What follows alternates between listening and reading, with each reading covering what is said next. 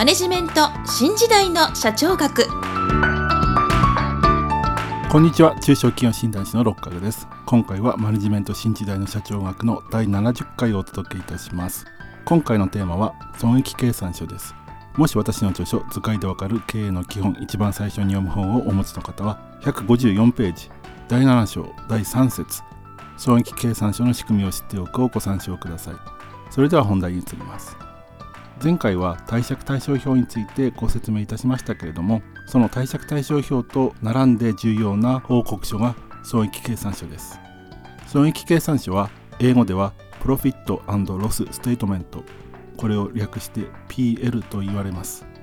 そしてこの英語を直訳すると損失と利益を計算する書類という意味ですけれどもその損失または利益を計算するための収入と支出が主な内容となっています。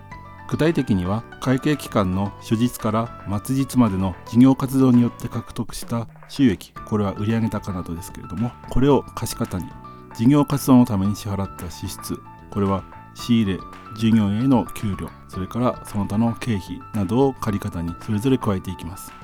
これに対して貸借対照表は決算日時点の財政状態を指す性的な報告書であるのに対し損益計算書は会計期間の全ての収入と支出を集計する動的なものである。という点が特徴です。繰り返しますが貸借対照表は決算日時点の財政状態を示していますが損益計算書は会計期間の初日から末日までの収入と支出の合計額を書いている。という点が異なります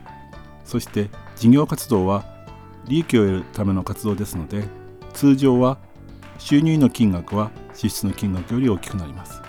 したがって損益計算書は貸借対照表と違って借方と貸方の金額は一致しません。そしてその差額は利益ということになります。この利益から税金と配当金を支払った残りが内部留保として貸借対照表の純資産の部に加えられます。ただ実際は法人税や配当金は決算日から2ヶ月程度後に払われることが多いのですがここでは決算日に支払われるものとしてご説明していきます。次に損益計算書の特徴として損益計算書は会計期間が新しくなると収入も支出もゼロからスタートして加算されていくという点が貸借対照表とは異なります。貸借対照表は前期の貸借対照表に当期の資産や負債などの増減を反映させて作成されます。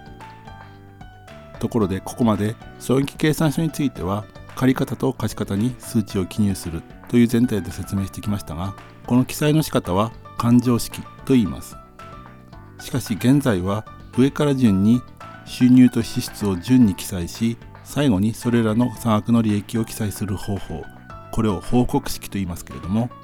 この報告式の損益計算書が一般的になっています。損益計算書を見たことがある方は多いと思いますけれども損益計算書の場合借方と貸方に分かれていないので貸借対照表とは構成が違うのではないかと感じる方もいると思いますけれども損益計算書も実は収入は右側の貸方支出と利益は左側の借方このように分けられて記録されているということをご理解いただきたいと思います。それでは今回はここまでとしたいと思います。次回は損益計算書の構造について説明する予定です。今回もマネジメント新時代の社長学をお聴きいただきありがとうございました。また来週皆さんのお耳にかかりましょう。